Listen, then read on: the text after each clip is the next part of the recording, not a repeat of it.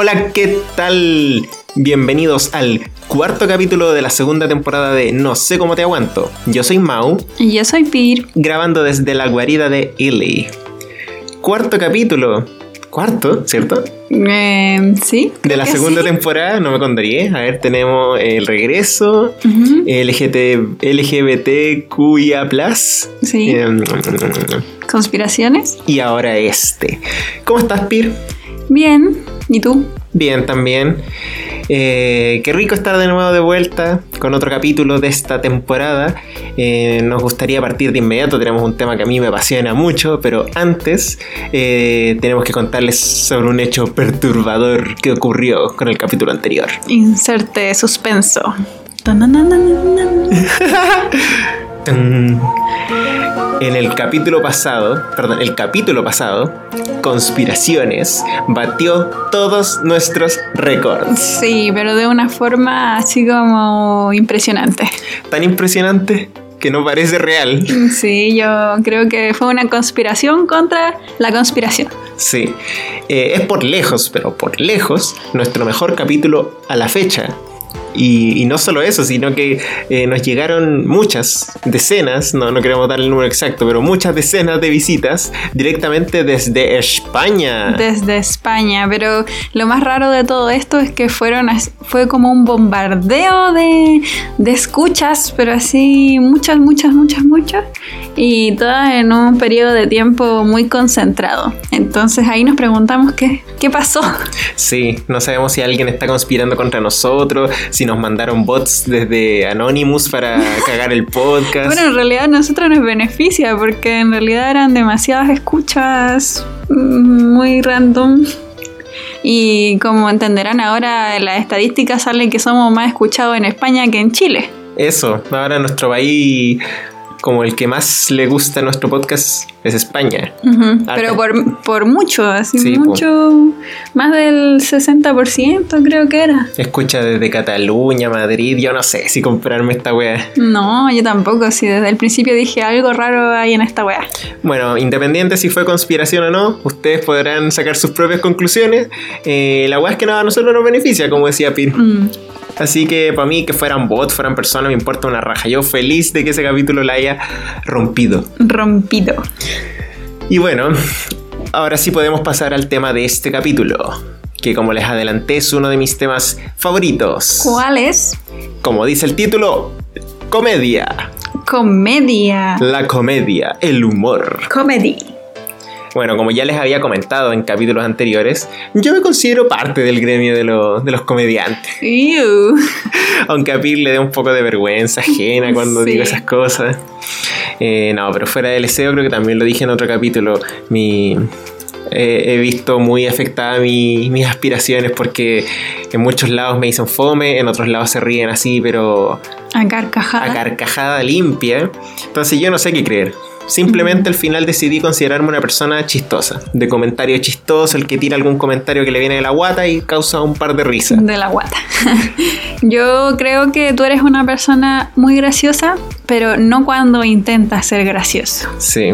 Y, eh, ¿sabes qué? Eh, investigando un poquito este último tiempo sobre humoristas y sus vidas y sus maneras de pensar, me di cuenta que no soy el único al que le pasa. O sea, parece que es como un complejo de los humoristas que les carga cuando les, les dicen así como en alguna junta, más como, no en el escenario, así como, oye, ya, pues tírate algún chiste. Mientras más presión caiga sobre ti, mm. como que uno peor lo hace. Claro, pero yo no digo que alguien te, te pregunte a ti que cuentes un chiste o que, o que cuentes una historia graciosa, sino que, ay, lo dije mal, una historia graciosa, sino que eh, de repente como que intentas lanzar chistes entre medio de la conversación o poner incómodo a la gente y eso lo encuentro yo más incómodo que gracioso. Sí, varias veces.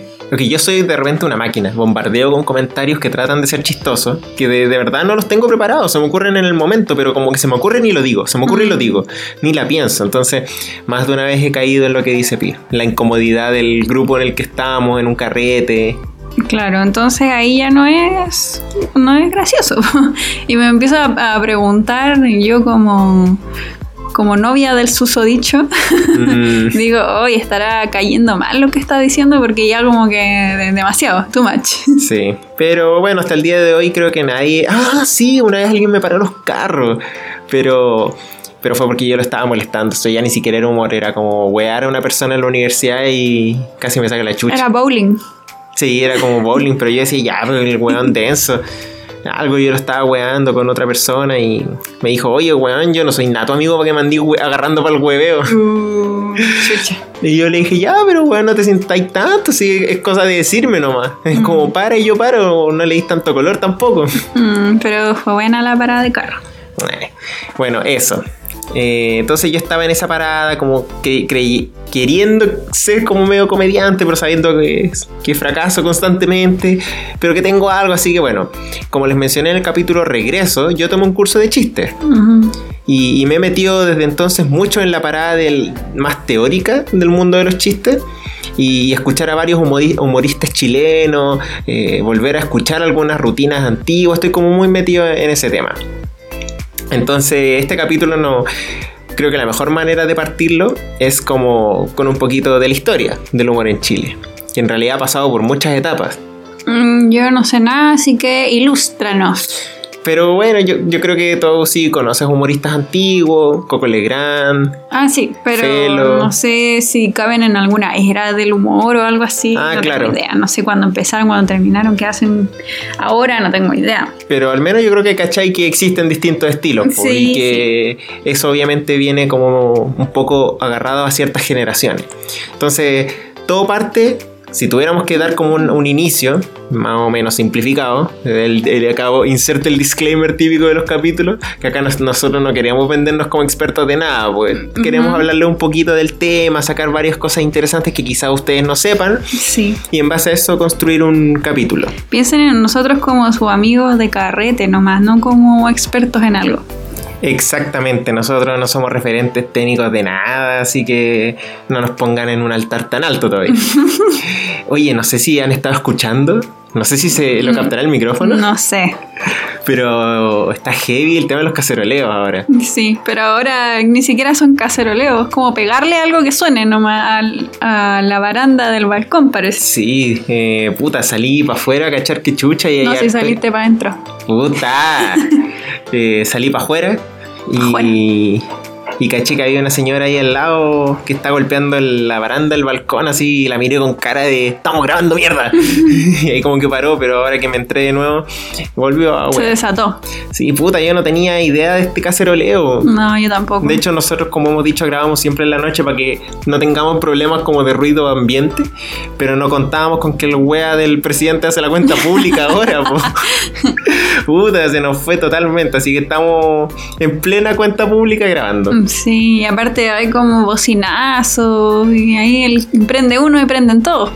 Así que nosotros vamos a seguir nomás. Sí, no creo que sea algo que afecte mucho. En una ni se escucha. No tengo idea, pero ahí después vamos a, ver el video de Piñera y gritarle Piñera culeado. Sí, pero ahora no, no tenemos tiempo que hacer olear, estamos grabando. Eh. Bueno, eso, está dando el disclaimer de que nosotros no somos expertos ni nada, pero nos vamos a aventurar con algunas cosillas, porque yo creo que a más de uno le, le van a resultar útiles o como información que no sabía. Entonces ya, volviendo, historia del humor en Chile. Todo parte con la que podríamos llamar así como la era de oro de la comedia chilena. No, no porque sea la mejor, sino que es como la típica de oro antigua, eh, que estaba marcada por todos esos humoristas que se desarrollaron cuando nosotros ni siquiera teníamos conciencia de nosotros mismos, no, no éramos ni siquiera un plan. ¿Cachai? Eh, puta, humoristas como el chino Navarrete, Jaja Calderón, los años mozos del Happening con Ja, y otros que brillaban con su chiste en programas como Martes 13. Entonces, esa, esta era yo diría que estaba muy caracterizada por, por ese grupo, que en particular desarrollaba mucho el tema del chiste. Más que una rutina muy enlazada eh, la una con la otra. chistes así medio sueltos, decís tú. Claro. Hay un chileno, pero un argentino. Ah, no, no, no, no, Terminaban. o se han fijado que la suegra. Claro. Sí. Oye, la gorda. Y como que había cero conexión, eran puros chistecitos. Claro. Eh, entonces el tema era hacer puta comparación, exageración y siempre con algún rematito chistoso.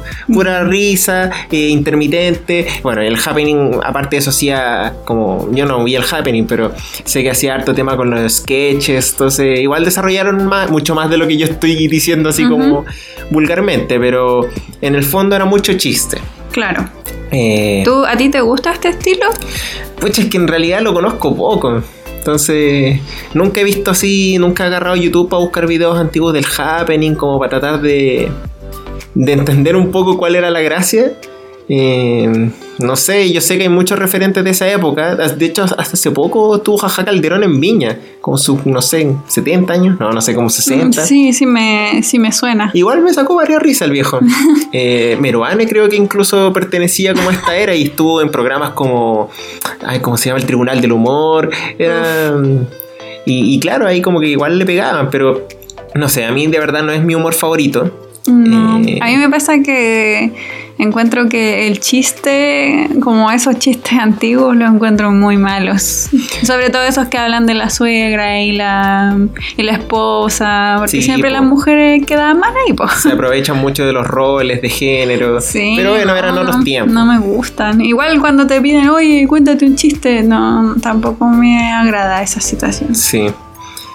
Igual yo tengo un referente muy importante en el humor que es Coco Legrand. Y no estoy seguro si él califica dentro de esta era, porque él sí hacía humor en los 70, 80, 90.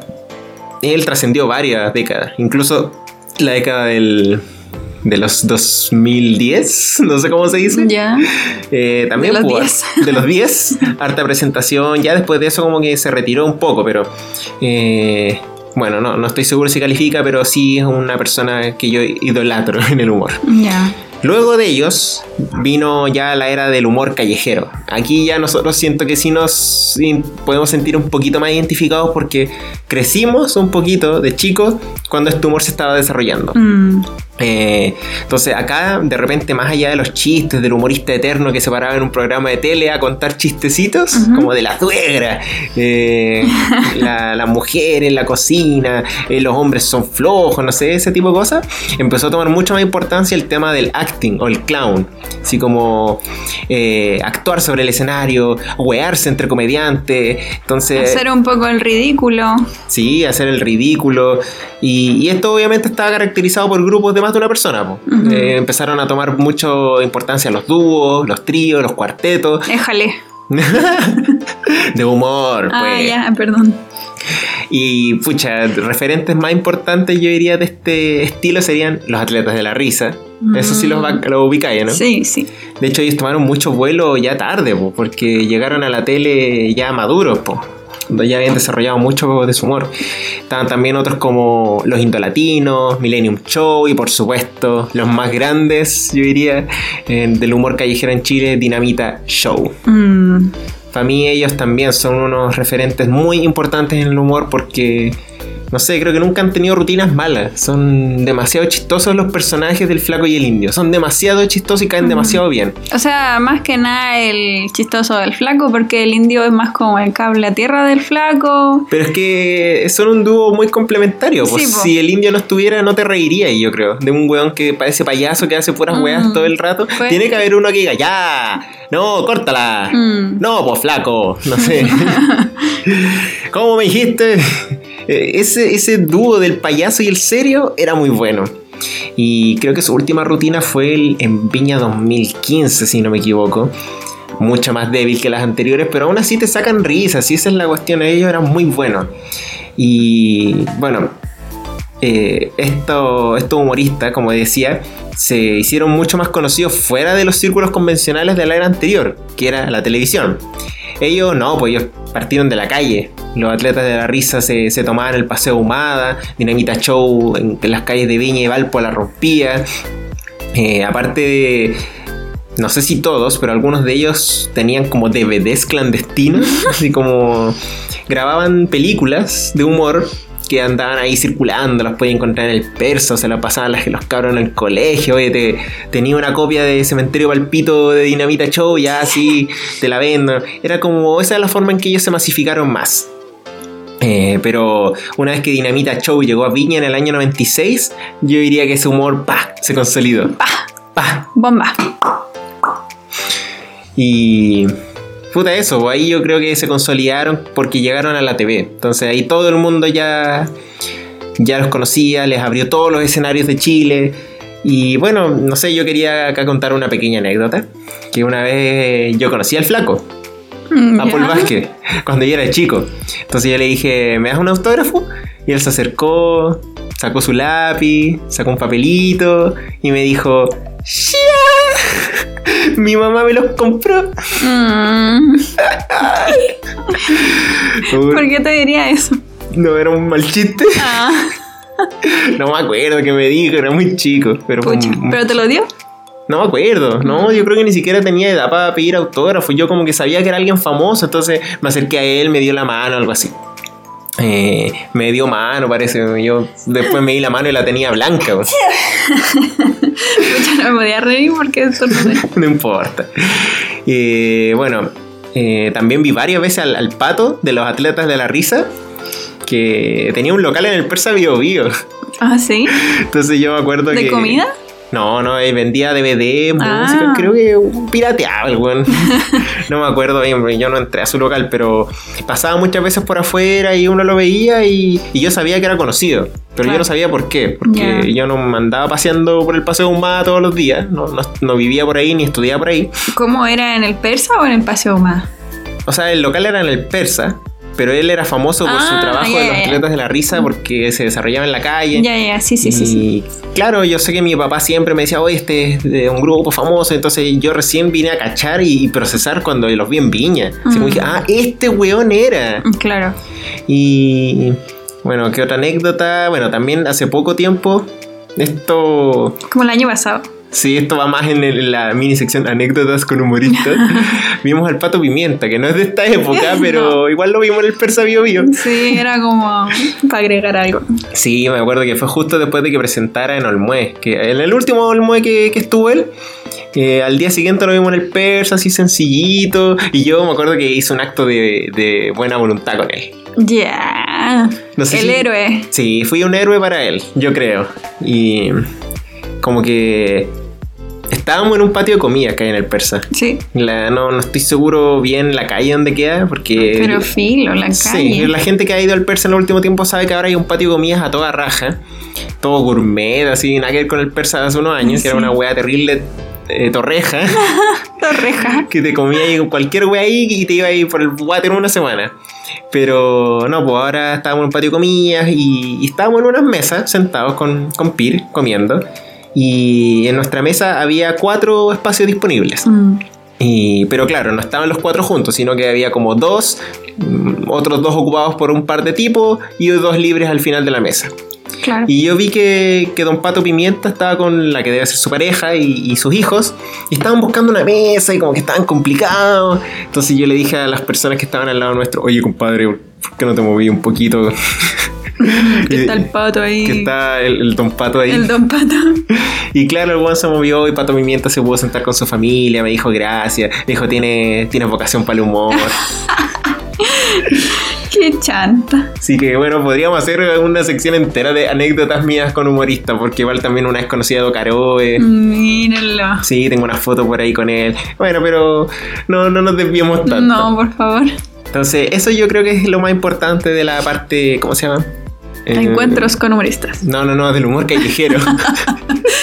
bueno, ahí, finaliza la sección Encuentros con humoristas. Sí, y, también cerramos esa, esa era de, humor callejero. Entonces, después, entre los años 2005-2010, empezó a tomar mucha fuerza un nuevo estilo de comedia, ligado a lo que hoy todo el mundo conoce como stand-up comedy. ¿Ya? ¿Qué? Me miré como si hubiera dicho, no, el stand-up, o sea, es muy conocido. Y, claro, esta, esta fuerza nueva creció por una parte en los bares, no, hay que desmerecer, hay mucha gente que no sabe que mucho del stand-up, y muchos de los exponentes que hoy son muy reconocidos del stand-up se forjaron en los bares de, Chile. Pero por otra parte también están los que muchas muchas más personas conocen, que son los que crecieron en la tele, con programas como la SCA, la Sociedad de Comediantes Anónimos, que se daba en Vía X, que después mutó y derivó en lo que sería el Club de la Comedia. Entonces, eh, este estilo se distinguía mucho del, de los dos anteriores, de los chistes y del, ¿cómo se llama?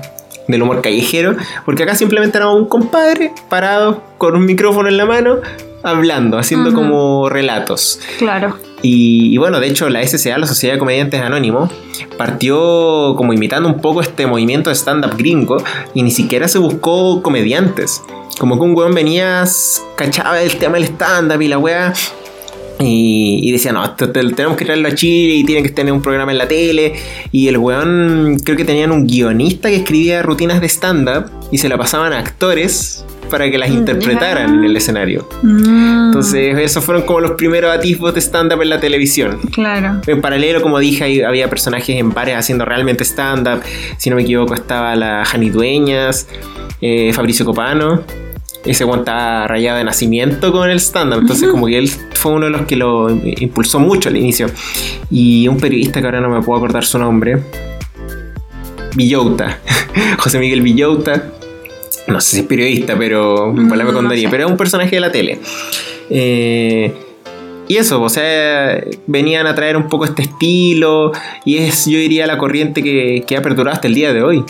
Hoy en día los humoristas más reconocidos son los que hacen stand-up, los más, no sé si los más reconocidos, pero los más reconocidos jóvenes. Como mm. la generación. Son como una nueva generación. La generación que la lleva hoy en día es de los stand-up, de los que se paran ahí en el escenario con el micrófono y una sillita a veces y se ponen a atacar a los poderosos, a relatar eh, los conflictos del, de la actualidad. Claro, son como historias pero que tienen partes graciosas en Claro, y entre medio. O que ponen una temática y todo, y la mayoría de las cosas son relacionadas a esa temática. Sí, entonces pese a que parece muy distinto a los dos anteriores, igual se agarra harto de ellos. Porque tienen chistes. Entre medio hay muchos chistes. De hecho, si uno estudia un poco y, la estructura de los chistes, se da cuenta que en las rutinas de stand-up, pese a que hay mucho relato, se mete mucho chiste entre medio. Y chiste así, claro, con inicio y final. Claro. Eh, y también tienen mucho acting, mucha actuación, que ahí como se agarran un poco del humor callejero. Yo creo que muchos de estos eh, referentes del stand-up que son buenos para actuar los chistes, tenían como referente a estos personajes como Dinamita Show, eh, atletas de la risa, indolatinos, etc. Mm. Y muchos de estos stand-uperos eh, también son actores y actrices, pues, ¿no? Sí, pues, de hecho hay casos famosos, la Natalia Valdebenito, Sergio mm. Freire, Jorge Alí, si no me equivoco. varios vienen de ese mundo, pero ahí yo, yo, he escuchado desde los mismos humoristas varias discrepancias de opiniones. Como que hay algunos que dicen que le, suma harto el ser actores, porque claro, la parte del acting la pueden hacer mucho mejor. Claro. Pero por otro lado, otros dicen, puta, como que ser actor, así es que lo, te toméis demasiado en serio el acting, cuando en realidad tú tenés que usarlo como un recurso para hacer reír, mm. no como para hacer la media, el medio drama y todo. como que sobreactuar también es malo. Claro. ¿Y tú, de todos estos que has nombrado, cuál te gusta más o en cuál te gustaría como desarrollarte y entrar al gremio? en el stand-up, sí. Porque, o sea, no sé, yo nunca he sido en cuenta chiste. Mm. No, no soy muy bueno contando chistes, soy más del comentario chistoso y siento que desarrollando un poquito esa parte, esa habilidad, entre comillas, podría empezar a desarrollar relatos de humor pero es, difícil. Acá estamos resumiendo un poco estos temas y de repente puede parecer que son muy simples, pero no, cada una de las eras tenía complejidad súper importante y, no es llegar y pararse en un escenario, entonces no lo sé. Yo al menos me quedaría con el stand-up. Ya. Tenemos también otros artistas que en, en, paralelo surgieron durante todas estas eras, con estilos más bien particulares, que yo no sabría bien en dónde encasillarlos, ¿cachai? Está, por ejemplo, Iván Arenas, el profe Rosa, que a ti te carga. Sí, me carga. Que que él se, dio a conocer en Mentira Verdadera, no me acuerdo del año, pero será 2011, algo así, como por sus chistes groseros, eh, subidos para la punta y muy largos. De hecho, él tiene chistes de media hora, ¿cachai? Lo encuentro muy fome y muy grotesco. Claro, en realidad. Sorry si alguna vez Iván Arena escucha este podcast, pero. Bueno, igual no me conoce, así que ahora mismo. Uy, yo estuve una vez con Iván Arena. en un hotel en Reñaca. hace muchos años. ¿Qué hacía en un hotel? de Reñaca. Estaba con mi familia. Ay. No, ahí yo. Nada de mérito en eso. Eran mis papás que para unas vacaciones nos llevaron a un hotel en Reñaca y estábamos con el mismísimo Iván Arena. Desayunábamos mm. con él en la mañana. Un gran profesor. No, pero como decís tú, era, es bien grotesco, entonces no sé si, si cualquier humorista que se hubiera parado a hacer sus chistes hubiera tenido el éxito. Yo creo que dos cosas. Uno, él cuenta muy bien los chistes, es muy buen contador de historias. Él lo que hace es contar historias, pero las cuenta de una manera tan buena que causan mucha risa, sabe poner los garabatos necesarios, sabe, eh, no sé, por los tonos, representar personas dentro del chiste, lo hace súper bien. Y lo otro, el segundo factor importante es que él es el profesor Rosa, o sea, tiene todo este factor de que un weón que estuvo 30, 40 años educando a jóvenes, de la nada se dé vuelta la chaqueta y se ponga a hacer chistes sin censura. Mm, no me agrada. Bueno, él entonces es, bien particular y bueno, un datito freak por si no lo sabían, él en su juventud conocía, era amigo de los Pujillay, la banda que tenía Alvarito Sala. Ya. Y él los ayudó mucho porque el profesor Rosa, si no me equivoco, es diseñador gráfico, entonces con sus conocimientos universitarios él ayudaba mucho las puestas en escenas de Pujillay, pero en paralelo, en los momentos de hueveo y todo, le contaba muchos chistes a Álvaro Sala, que en ese entonces no era ni por asomo comediante. Mm. Él era parte de Pujillay, un grupo musical folclórico con, no me acuerdo, no sé, no cacho mucho Pujillay en realidad, pero, pero este weón le contaba chistes a Álvaro Sala en las plazas de de la quinta región, pues entonces de ese nivel. Eh, bueno, otro personaje muy particular que va viene de la mano del profe Rosa es Don Carter. Que él ya, como si yo dije que el profe Rosa, a mi juicio, tiene la dosis necesaria de grosería. No, es grotesco igual, pero pone las dosis, a mi juicio, necesarias. Don Carter no, se pasa en todo. Eh, básicamente, él, su humor es ser grosero, grotesco, pasarse de todos los límites establecidos, eh, ser lo más políticamente incorrecto posible. Y no sé cómo chucha no lo han funado hasta el día de hoy. Me cagó. Pero claro, él también pues, pasó eh, a ser un personaje sumamente asociado a lo vulgar, cuando antes se le asociaba también al mundo del profesor Rosa, un, el cartero, el, no sé, un weón simpaticón. Eh, pero bueno, él es, yo diría, el ser más grotesco que hay en Chile en cuanto a contar chistes. Está también el lagarto Murdoch, que también fue muy aclamado en su tiempo. Este títere que era irreverente y mm. que era el, señor del humor negro, pero, pero escondido detrás del títere. Elías Escobedo, si no me equivoco, era el compadre detrás de Murdoch. No cacha. Bueno, él también instauró una especie de humor más propio, el humor del, de un títere, porque hace humor negro y se ríe todo el mundo. Y bueno, también tenemos algo que yo también creo que da fuera de todas las eras que mencioné, el tema de youtubers humoristas. Mm. Chútale, estornudaste de lleno el micrófono. Ay, no sé si se lo voy a dejar o no, pero si no le destruye los tímpanos a la gente, lo voy a dejar. Creo que tenéis que eliminarlo. Bueno, pongo un pito, no sé. Eh, bueno, estabas hablando de youtubers humoristas, por ejemplo, Hola, soy Germán. Ese weón que se hizo archi asquerosamente famoso.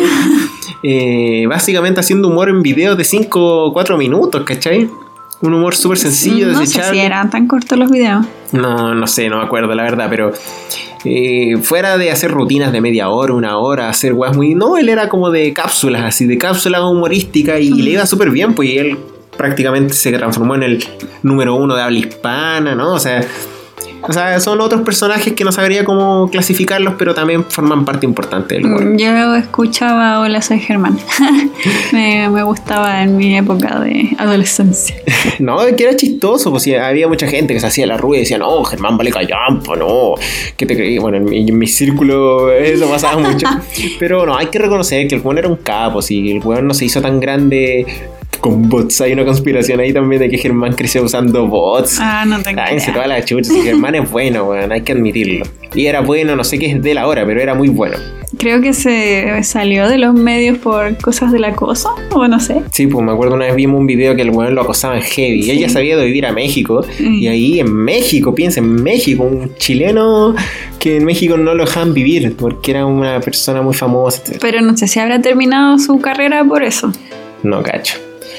Pero bueno, hay, quizá hay muchos comediantes y quizá estilos que estamos dejando fuera, pero, pero no queremos extendernos más de la cuenta. De hecho, tenemos que apresurarnos para cerrar este temita.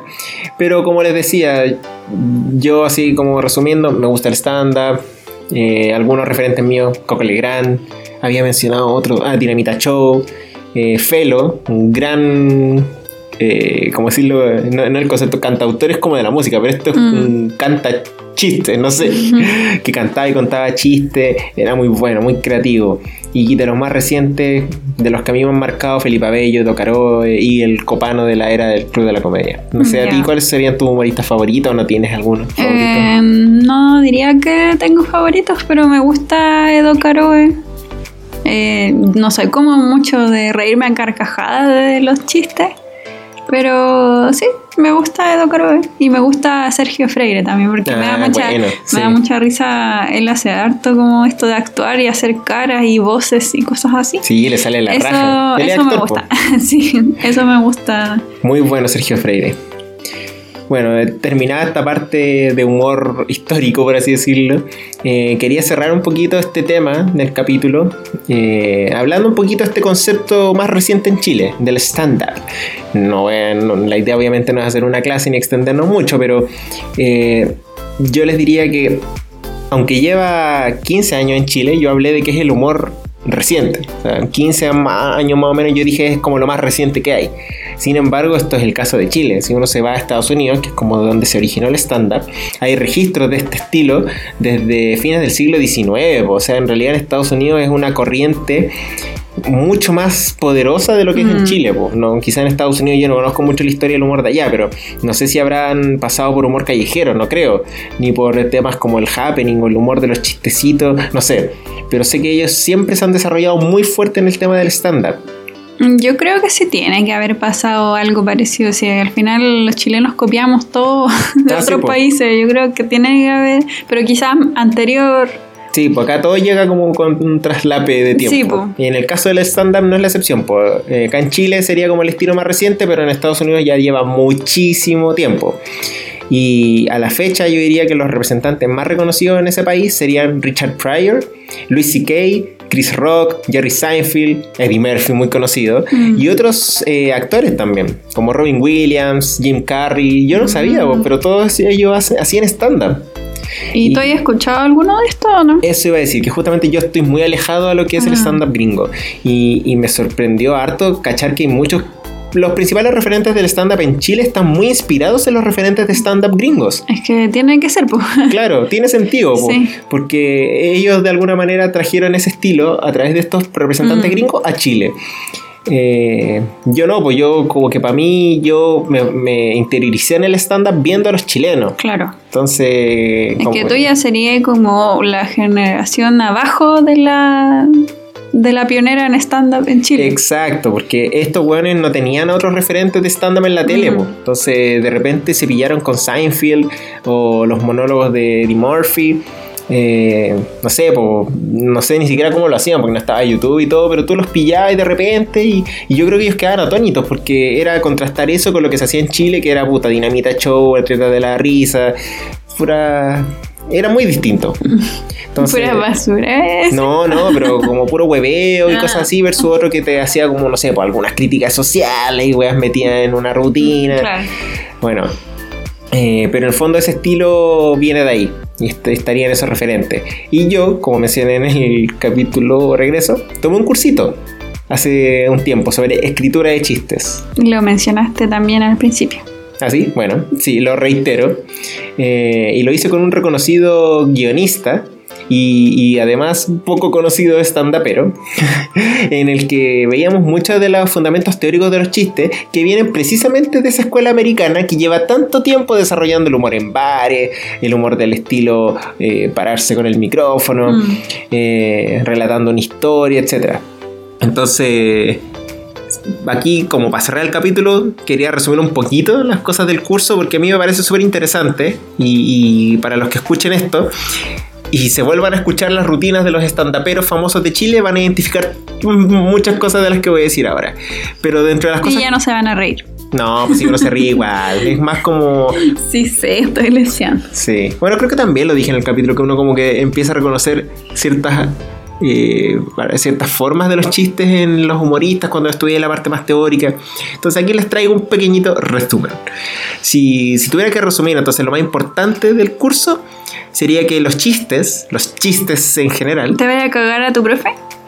Sí. Ah, no, si la gente que quiera seguir yendo a su curso, no puedo eh, aspirar a que en cinco minutos voy a resumir lo que él hace en su curso, no sé, por ocho horas, ¿cachai? Claro. Pero es un resumen nomás. Eh, los chistes en esencia se dividen en dos partes. La primera parte es el setup, o, mal llamado aquí quizá la premisa del chiste, que eh, a la vez está compuesto por tres subcomponentes. Eh, bueno, antes, de los componentes, básicamente la premisa es lo que no es chistoso en el chiste. La parte no es chistosa. Como la información del chiste. Claro. ¿Algo así? Sí. Y se divide en tres componentes. El primero es el tópico, que es básicamente el tema que vas a tocar en el chiste. Ya. el aborto, el feminismo, Piñera, no sé, cualquier cosa, el tema. Después viene la actitud, que tiene que ver con desde dónde vas a abordar este tema. Eh, como cuando uno parte diciendo, oye, es muy raro que, es muy difícil, me da miedo, es muy estúpido cuando, eh, todo ese tipo de cosas. O sea, sobre, independiente del tópico que tú vas a hablar, es importante también la actitud de desde dónde lo vas a afrontar, en qué parada lo vas a contar. Y eso obviamente es parte de la premisa o del setup. Y el último subcomponente sería la premisa propiamente tal, que ya es lo que se viene diciendo, lo que se dice literalmente antes del remate del chiste. Mm, Entonces, de alguna manera, el tópico y la actitud decantan en una premisa, en un texto, que es lo que uno dice eh, en vivo al momento de contar el chiste. Entonces, bueno, no quiero dar mucho ejemplo acá, pero la premisa es básicamente eso, el texto. Quizá cuando veamos lo, siguiente daré algún ejemplito. Luego, la segunda parte de un chiste es eh, lo que se llama el punchline o remate que a grueso modo también tiene tres formas principales. O sea, no tiene tres subcomponentes, tiene tres formas principales. Claro, es el uno o el otro. Claro, son como tres tipos de remate. Y en algunos casos hasta se pueden mezclar en realidad. Pero hay tres tipos de remate principales. Primero está el cambio de eje. Yo diría que este es uno de los más famosos. Y, y una vez que les cuento un poquito esto eh, probablemente lo van a identificar en todos lados. Pero básicamente aquí en el cambio de eje es que tú construyes una premisa, un setup, los tres componentes que mencioné anteriormente, y le haces a la, persona que te escucha armarse una idea en la cabeza mm. que va hacia un cierto lugar y en el remate, pa, se lo dais vuelta, pa, pa, bomba. Bomba y en el remate se lo dais vuelta, le destruís la cabeza, el se caga la risa. No sé, pues hay un chiste que a mí me gustaba mucho de Docaroe, o sea, me daba mucha risa, que partía diciendo en el monólogo, eh, mi hijita de 5 años perdió su primer diente de leche. ¿Cachai? Está la premisa. Eh, no es chistoso, es como una anécdota. La gente, el hecho de la reacción natural que uno busca es que la gente se enternezca. Claro. Mi hijita perdió su primer diente de leche. Y después remataba diciendo, ya me disculpé con ella, no tomo más. Mm. Entonces ahí te cambia todo, todo lo que tú pensabas porque te das cuenta que, puta, este weón, la hija perdió su primer diente porque el weón le pegó, le hizo una wea curada. Entonces esa incomodidad que te genera el cambio del paradigma es lo que se, llama cambio de eje y que obviamente da risa. Mm. Y un caso particular del, del cambio de eje es la regla de 3. Que es como cuando uno. ¿Cuando saca el porcentaje? No, pues. Ah. Cuando uno está relatando una premisa y en el remate, como que uno detalla tres cosas. Así como, por ejemplo, eh, una. No sé no se me ocurre un ejemplo muy bueno ahora, pero no sé, hay, varias formas de darte cuenta que tú tienes un problema con las drogas. Primero, no sé qué, segundo, no sé qué, y tercero, pa. Entonces, el, primero y el segundo tienen que ser comentarios que pasen piola, como parte de la premisa, que sigan como la misma línea, y el tercero hace el efecto cambio de y rompe todo el paradigma. O puede ser el tercero una exageración. Claro. Eh, etcétera. Después, el segundo tipo de remate sería la comparación que acá sí yo diría que está muy asociado a lo que hacían los humoristas antiguos. De hecho, Alvarito Salas es un brillante referente de, la, de los chistes de comparación. Que en el, eh, en el fondo es cuando se compara una cosa con la otra, dicho de forma muy simple. Y eso es lo que genera risa.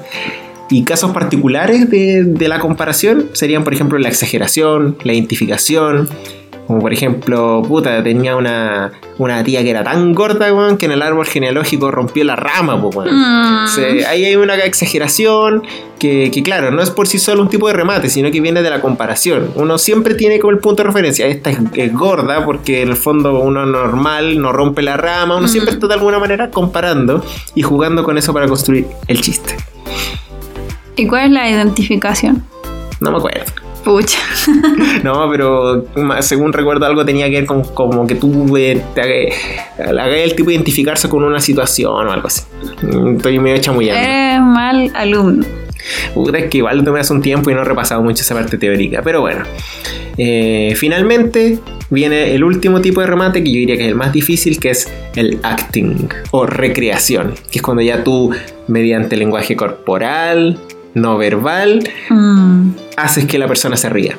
Claro. Como una parte fundamental del remate es que tú actúes lo que tú estás tratando de decir. Y claro, te decía que se puede mezclar porque puta, un cambio de eje puede venir acompañado de una actuación, una exageración puede venir acompañada de una actuación y yo diría que eso le suma mucho. Como tú decías, humoristas como Sergio Freire causan tanta risa porque él es muy expresivo. Sí. Y él le mete mucho acting a sus, a sus chistes.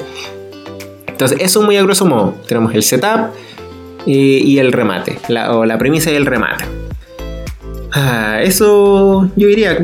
Como Ahora son expertos en chistes. No, no expertos, pero algo saben. Y, sería bacán que los que les gusta este tema se metan. Hay mucho material en internet, hay libros. Y, y pucha, en realidad es mucho más profundo de lo que yo podría detallarles acá. Es mucho más desarrollado y con muchas más aristas. Y para antes de cerrar el tema, yo quería comentarles que algo que me asombró mucho cuando hice el curso fue darme cuenta que existen incluso, aparte de esta estructura que está como media eh, escrita, como bien teórica, existen incluso algoritmos para crear chistes basados en estas estructuras. Ah. E incluso métodos optimizadores para mejorar los chistes. Esto también lo pueden buscar ustedes. Y para cerrar entonces, los interesados pueden buscar el algoritmo de DIN, DEAN, no sé cómo se pronuncia. DIN, D-E-A-N. D-E-A-N algoritmo eh, que está pensado para hacer chistes de cambio de eje y es impresionante. O sea, el tipo de verdad te da como un algoritmo. Paso uno de tal cosa, paso dos. Una receta para hacer Es una receta. Y, claro, obviamente no tiene por qué salir bien a la primera y uno puede recurrir a los optimizadores. De nuevo, acá no estoy tratando de insinuar que es fácil hacer chistes, es mm. muy difícil. Pero en el, fondo se ha teorizado tanto respecto a esto que incluso hoy en día están estas recetas que yo creo que si uno las aplica una y otra vez, efectivamente podría aprender a hacer buenos chistes te iba a decir que yo creo que es un poco de práctica igual porque uno puede seguir la receta, por así decirlo, al pie de la letra, pero una cosa es que hagas la receta y otra es que sea graciosa. Claro. Así que bueno, espero les haya gustado este pequeño temita. Ojalá sí, me gustó. Sí, los interesados ya saben qué términos buscar. Y ahora pasamos a un tema nada que ver, luego de la cátedra que nos dio Mau sobre el humor. Muy, muy novata. es hora de aguántate las secciones. Aguántensela nomás, que aún no termina esto. Sí, en el episodio de hoy, antirrutina. Volvemos a otra sección de las antiguas de la primera temporada. Sí, que no le habíamos hecho en estos tres capítulos anteriores. No sé, ¿cuál fue la última? ¿Te acordáis mm, no. ¿Nos podrías refrescar la memoria de más o menos qué, qué, queremos hacer con esta sección? Sí, un poquito, como su nombre lo dice, salir de la, de la rutina que ahora más que nunca se ha visto como sobre sobrevalorada, no, ¿cómo se dice? Sobre expuesta. Sí, o alterada también. No, pues que al final todos los días son muy rutinarios ah, por la cuarentena. Pues. Sobreexplotada, no sé. Sobreexplotada, no sé. Bueno, Pero se ha visto muy presente. Sí, el concepto rutina todo el mundo lo tiene así como, no me hables de la wea, porque sí. estoy haciendo todos los días lo mismo. Claro, entonces nosotros venimos a un poco plantearle algunas ideas que algunas pueden ser muy básicas, otras pueden ser novedosas, pero de cosas que hacer en pareja eh, y que salgan un poquito de la rutina.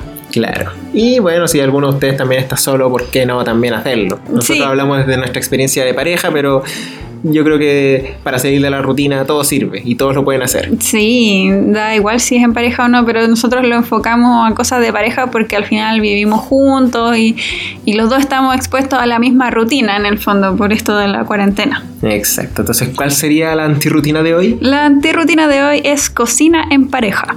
¡Upa! Sí, la cocina en general es como una actividad un poco tediosa cuando la hace una persona y mucho más en esta época, porque como no se puede salir, eh, si una persona es la que siempre está encargada de hacer la comida, tiene que pensar en comida todos los días y como qué voy a hacer y qué vamos a cocinar y todo eso. Eh, es súper... es penca, también ocupa mucho tiempo, pero podrías transformarlo en una actividad más entretenida o más fácil de llevar haciéndolo de dos. Claro haciéndolo en parejas. Y por otro lado también buscando nuevas recetas. Sí, por supuesto. Y en el fondo experimentar con alguien en la cocina es mucho mejor que lidiar con ella solo. Sí, y si eres una persona solitaria o vives solo o qué sé yo, y quieres adentrarte en el mundo de la cocina, también lo puedes hacer, o sea, mejor para, para aumentar la cantidad de recetas que tengas que hacer, probar nuevos sabores, nuevas cosas, porque de verdad hacer todos los días fideo, arroz, puré, muy, muy, muy, muy fome. Sí, bueno, acá llamamos a las personas que están solas a hacerlo, pero hay que decirlo. Yo, yo creo que el factor que dices tú de hacerlo en pareja es importante. Le da un plus adicional a esta recomendación. es que yo creo que sí, porque, por ejemplo, nosotros, ¿qué hacemos? Yo generalmente hago el plato de fondo, por así decirlo. Claro. Y tú haces las ensaladas. Y como tú a veces ni me comunicas la ensalada que va a hacer, entonces es un poco una sorpresa después cuando tú llegas con la ensalada lista y decís hoy día hay de esto, con esto, con esto, ¿cachai? Exacto. Y lo alineáis de forma diferente o le echáis como más toppings o menos cosas. Sí, esas cositas que he aprendido estando aquí contigo. Sí. Entonces yo encuentro que es mucho mejor cocinar de dos que cocinar o de más, si es que tienes más gente en la casa, que cocinar solo. Exacto. Y yo por lo menos he visto harta gente que se ha metido en el mundo de la cocina ahora que tiene más tiempo o que trabaja desde la casa. Por ejemplo, mi papá incursionó en el mundo de la panadería. Ah, ¿verdad? Está hecho un experto. No hemos podido probar sus panes. No, no he podido ir. No hemos podido ir. Sí. Pero se ha metido mucho en el mundo de hacer panes amasados y las pastas también. Está haciendo mm, pastas caseras. Pese a que soy más de arroz, Qué rico igual una, buena pasta. Ahora hace lasañas con pasta casera. Mm.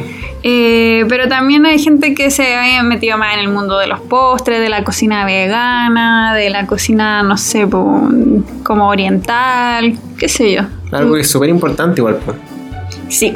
Piensa que la mayoría de los lugares que venden cosas veganas siempre las venden caro o todo lo que es vegano en los super. Y es menos, quizá menos eh, expandido, extendido, ¿cómo se dice? Oye, estoy como muy, no, sé qué palabra, no, no me llega. No, pero te iba a decir que como de repente en los supermercados, cosas así, salen tan caras algunas cosas ah. veganas, por eso mucha gente está experimentando en ellos aprender a hacer las cosas veganas, porque obviamente les va a salir mucho más barato. Sí, de todas formas es más barato hacer comida vegana con cosas no sé, de la feria que comprar, por ejemplo, estas salchichas veganas que valen como 6 lucas el paquete. pues no, no tiene mucho un postre vegano ya hecho que te, te cobran harto también. Claro.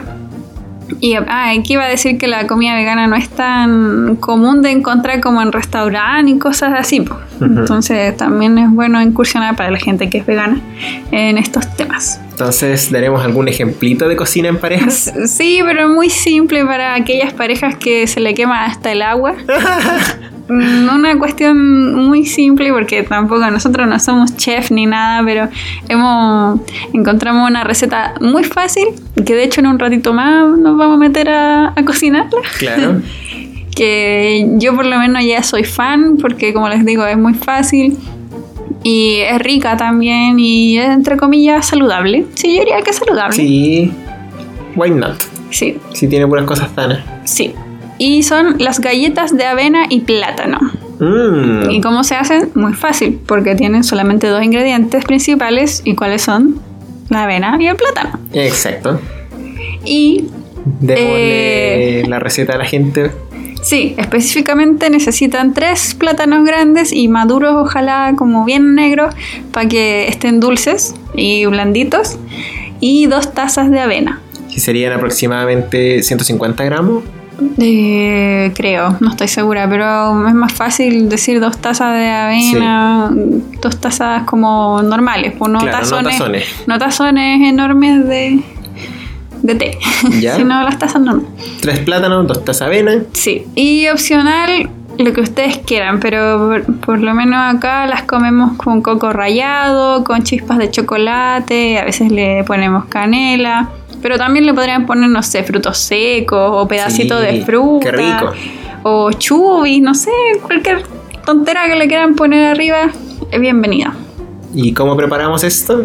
Entonces hacemos la pasta con el plátano, después le agregamos la avena, los toppings que le queramos poner o las especias extra y mezclamos todo.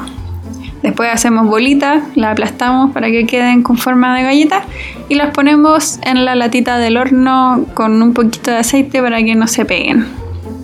¿Y por cuánto tiempo los dejamos ahí? Porque habla como, como guaso, no como flight. No sé. La dejamos en el horno por 20 minutos a 180 grados Celsius. Y voilà. Riquísimas galletas avena plátano, listas para comer. Sí, se pueden comer calientes o frías. A mí me gusta más calentita. Porque igual como que ya mientras se hacen ya me da hambre. Sí, pues tienen harto saborcito cuando están así. Sí, así que muy fácil, muy rápido, muy rico. Y, para salir de la rutina, espectacular. Sí. Eso fue la sección antirutina. Sí, eso sería todo por hoy.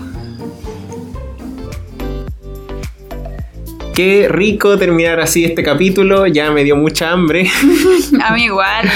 Pero bueno, no alarguemos más esto entonces. Es hora de despedirnos. Gracias nuevamente a todos los que nos escuchan, a la gente de España, si es que está efectivamente escuchándolo y no son bots. Hola. Hola, escúchenos más y ojalá que sigamos al mismo nivel que el capítulo de conspiraciones. Sí, síganos en Instagram, que tenemos Instagram, arroba no sé cómo te aguanto.